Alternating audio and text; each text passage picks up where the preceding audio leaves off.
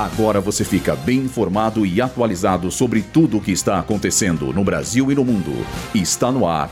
Boletim Rádio Gazeta Online.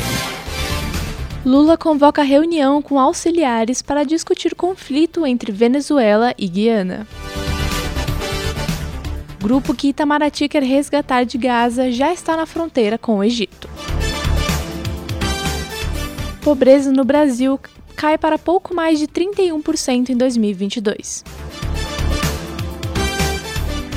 Eu sou Dília Lozano e essa é a primeira edição do Boletim Rádio Gazeta Online.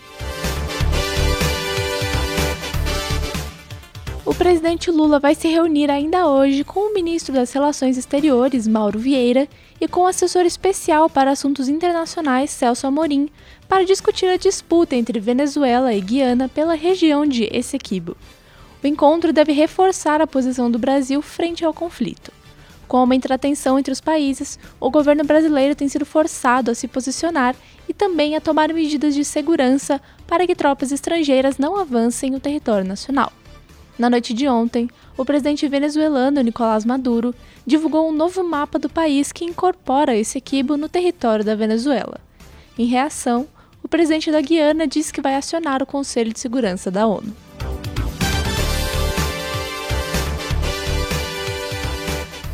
A segunda leva de brasileiros que o governo brasileiro está tentando retirar de Gaza já chegou à fronteira com o Egito. Segundo a embaixada brasileira na Palestina, o grupo espera o aval do país para poder deixar o território. São no total 85 pessoas, formadas tanto por brasileiros quanto parentes palestinos que foram repatriados com o primeiro grupo. Essa segunda concentração está localizada na cidade de Rafah, que faz fronteira com o Egito. Além delas, o Itamaraty ainda se esforça para retirar mais 17 pessoas que estavam na lista inicial, mas que aguardam por uma autorização para poder deixar a região de Gaza. A etapa final para a liberação desses brasileiros que estão na fronteira do Egito é uma permissão dos governos egípcio e israelense que controlam os fluxos migratórios em Rafah.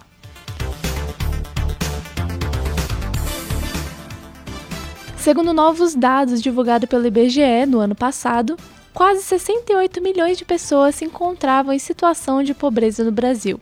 A quantidade equivale a pouco mais de 31% da população, que sobrevive com até 673 reais por mês. Entre 2021 e 2022, cerca de 10 milhões de brasileiros deixaram de viver em situação de pobreza. A proporção de pessoas vivendo em extrema pobreza também diminuiu. Em entrevista à CNN, o analista socioeconômico do IBGE e professor da Faculdade Casper Libero, Jefferson Mariano, avalia que essa redução se deve à recuperação da economia, à redução nas taxas de desemprego e à retomada de políticas de transferência de renda. Esse boletim contou com roteiro de Dília Lozano, Gabriel Borgonov e Heloísa Rocha. Suporte técnico de Agnoel Santiago.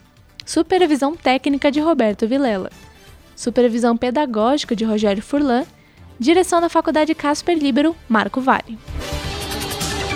Boletim Rádio Gazeta Online. Rádio Gazeta Online. Você conectado.